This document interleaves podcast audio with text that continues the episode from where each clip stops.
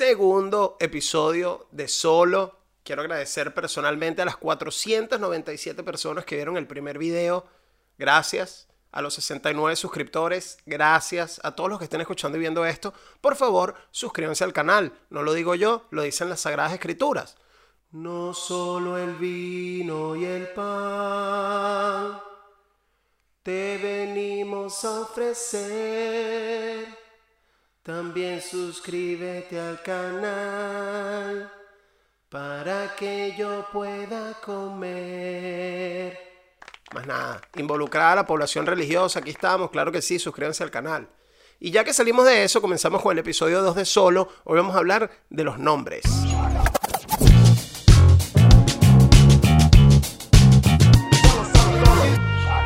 Bueno, los nombres. Uno de mis temas favoritos en general. O sea, esto es una cosa de la que yo pudiera hablar horas. De hecho, este episodio de solo va a tener dos partes.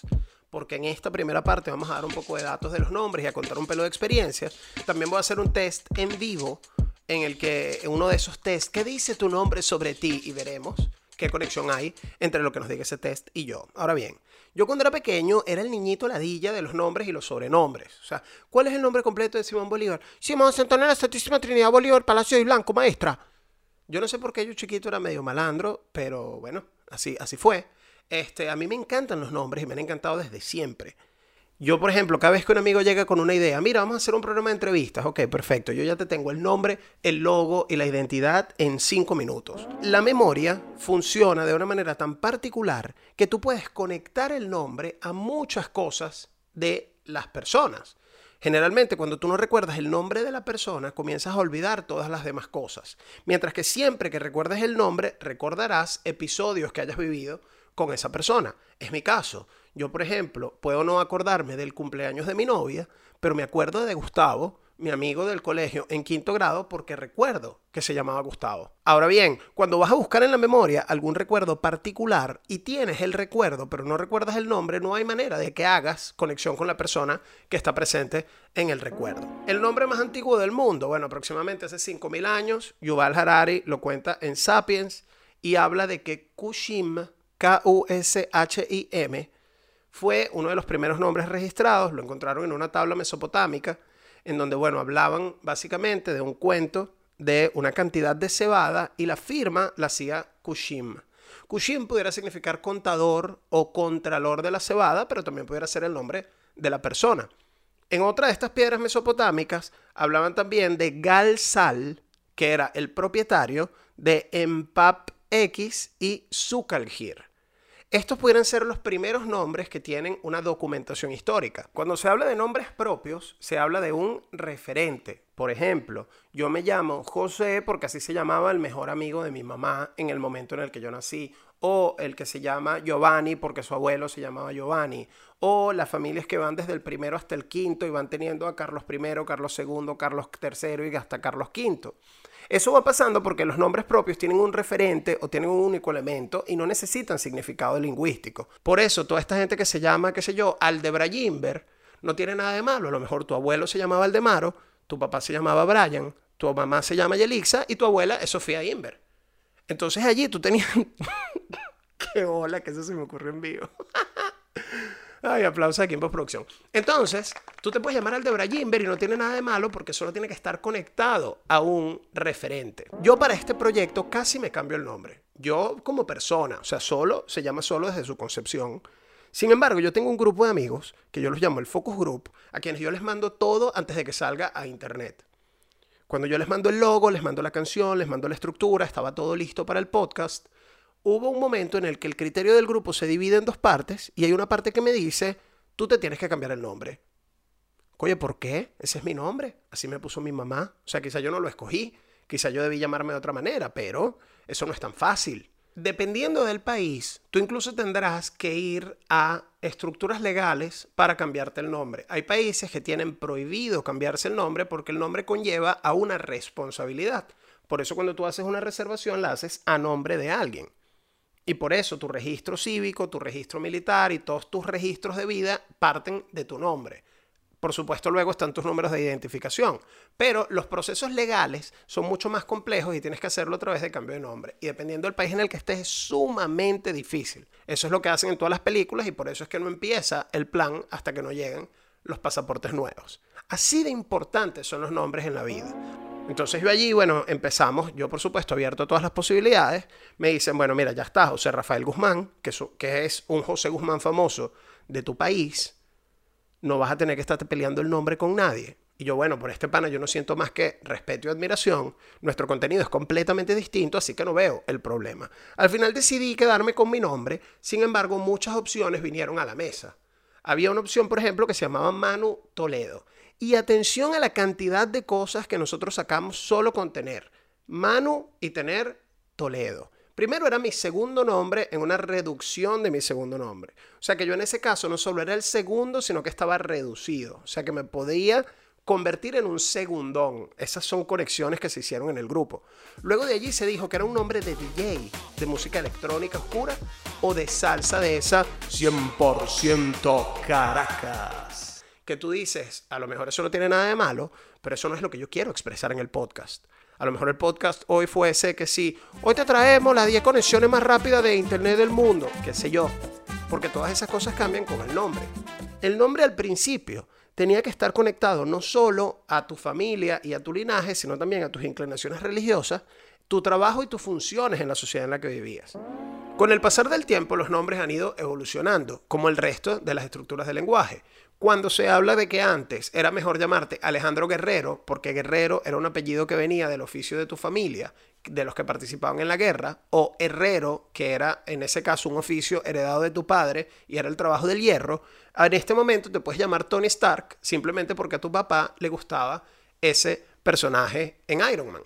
El estudio de todo esto lo hace la onomástica, que es un auxiliar de la historia que se encarga no solo de conectar el nombre a la propiedad lingüística y a la etimología, sino que se encarga también de conectarlo al contexto histórico. Se separa en tres categorías simples que son antroponimia, toponimia y teonimia. Y ustedes dirán, ¿este bicho está leyendo? Claro que estoy leyendo, ¿quién se sabe esto de memoria? Yo les dije que tenía una memoria terrible. Ahora bien, la antroponimia estudia los nombres que se le dan a los hombres, desde los nombres de pila hasta los apellidos. Luego la toponimia estudia los nombres que se le dan a las ciudades, a los pueblos, a las comarcas. Después tiene un subconjunto que es la hidronimia, que son los nombres de los ríos. Y después está la teonimia, que estudia los nombres de los dioses. Haciendo todas estas conexiones y realizando el tipo de análisis, tú puedes ver qué tipo de nombre tienes. Si tu apellido es Guerrero, tú tienes un apellido toponímico. Y a partir de allí tú puedes hacer un análisis de qué dice tu nombre sobre ti. Y después de allí lo conectas a tu árbol genealógico y vas a ver incluso cómo fue tu paso por la historia simplemente con traquear tu nombre. Otra de las conexiones importantes es el origen bíblico de los nombres. ¿Por qué? Porque antes se hacía una conexión directa y por eso existen unas cosas que se llaman patronímicos, que son nombres que vienen por ser el hijo de alguien. En este caso, por ejemplo, se habla de Adán, que fue el primer hombre creado por Dios sobre la tierra, para las religiones que, involucran a Adán en su historia. Este, se habla de que, bueno, a partir de allí viene Adamson, que es el hijo de Adán, o que seríamos todos los que creemos en estas religiones todos terminaríamos siendo hijos de Adán porque Adán fue el primer hombre, mientras que después, por ejemplo, se ve en la Biblia como Abraham cambió su nombre, que en ese momento significaba padre exaltado en hebreo, lo cambió a Abraham, que significaba padre de muchos y se adaptaba mucho más a la historia bíblica de vas a tener tantos hijos como estrellas ahí en el cielo, etcétera, etcétera. Todos estos cambios vienen y afectan la historia, porque la historia se escribe constantemente, como ya dijimos, a través de los nombres de sus participantes. Yo crecí poniéndole sobrenombres a la gente. Era un atorrante. A mí a alguien se me apareció un pingüino, yo le decía pingüino, empezaba todo el mundo a decirle pingüino y se murió pingüino. Pero esa fue por mi parte porque todo el mundo me llamaba neutrón. Entonces, si yo permití que ese sobrenombre entrara tanto en mi ser, yo tenía la libertad o tenía la altura moral para ponerle sobrenombres a otra gente. Hay una cosa que se llama la prueba de la maldad, que es algo que bauticé yo, en el que a mí cada vez que alguien me dice no me gusta que me digas así, yo no le digo así. Y esa es la recomendación que voy a hacer en este caso. Si a ti no te gusta que te digan oreja ventilador, tú tienes que hacer esa cosa que se llama la prueba de la maldad. Que es que tú agarras a esta otra persona que te está poniendo un apodo, Porque hay diferencias entre apodos, sobrenombres, alias y seudónimos. Eso lo vamos a ver en la segunda parte de este episodio. O lo vamos a ver a través de mi Instagram, solo José Guzmán. Y este, cuando tú le dices a esta persona, no me llames así, que no me gusta, y esta persona continúa, lo está haciendo con maldad. Entonces allí tienes que tomar otras medidas. Sin embargo, en los tiempos civilizados en los que estamos viviendo, ya tú no deberías recibir apodos basados en tu físico o basados en tu nivel intelectual o social que vengan con características negativas. En este momento uno tiene que tratar de buscar la manera de que los apodos más bien exalten cualidades de las otras personas.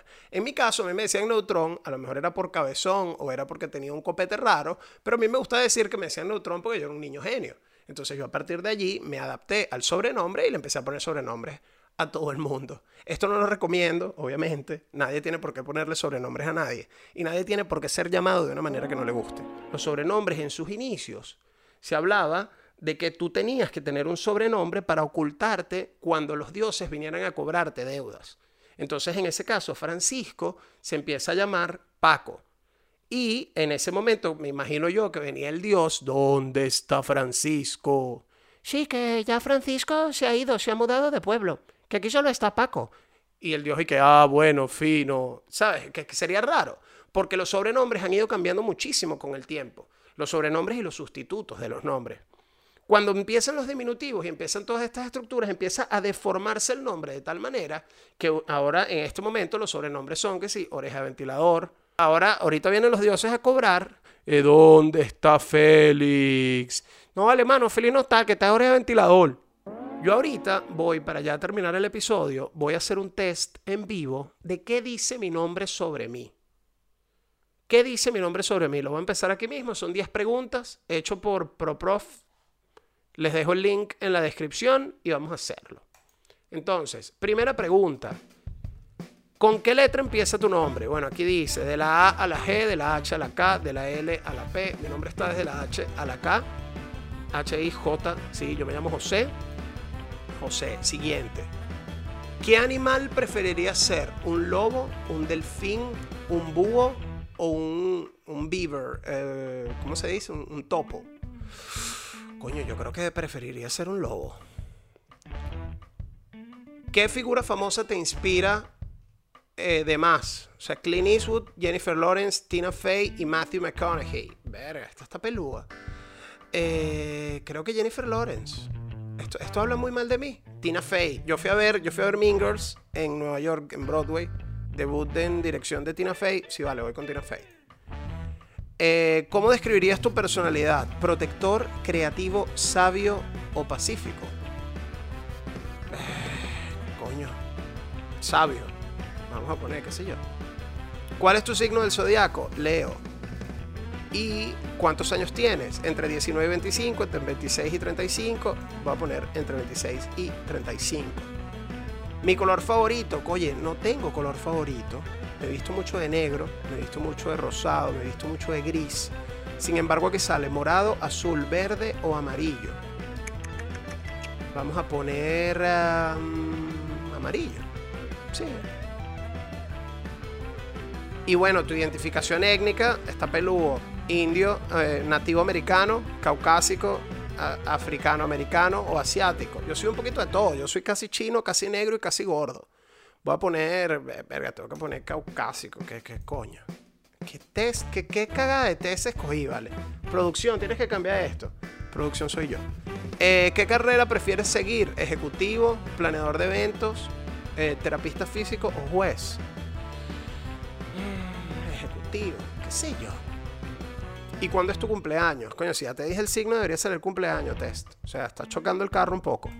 Entre julio y septiembre, ver mis resultados. Ajá, aquí es donde se va a poner buena la vaina. Bueno, aquí dice que yo soy un peaceful scholar, que es como un académico pacífico. Puede ser. Y bueno, aquí me está diciendo que yo soy eso y que soy divertido, educado, generoso. Soy además pacífico y elegante. Y que bueno, tengo una, inclinación hacia la academia. Ahora bien, yo ya tomé un montón de decisiones en mi vida que me separaron un poco de la academia. A pesar de que yo estudié hasta el año pasado un máster en comunicación para relaciones internacionales, no me considero un académico. Este, no me considero una persona tan elegante. Yo soy más calle, pero elegante. Sí me considero una persona pacífica, yo solo doy los golpes cuando son estrictamente necesarios. Creo que una persona pacífica no daría golpes en ningún escenario, así que bueno, cuidado ahí con los bemoles. Este, bueno, así terminamos el primer episodio de esta serie de dos episodios de solo hablando de los nombres. Mi nombre es José Manuel Guzmán y nos vemos en los comentarios.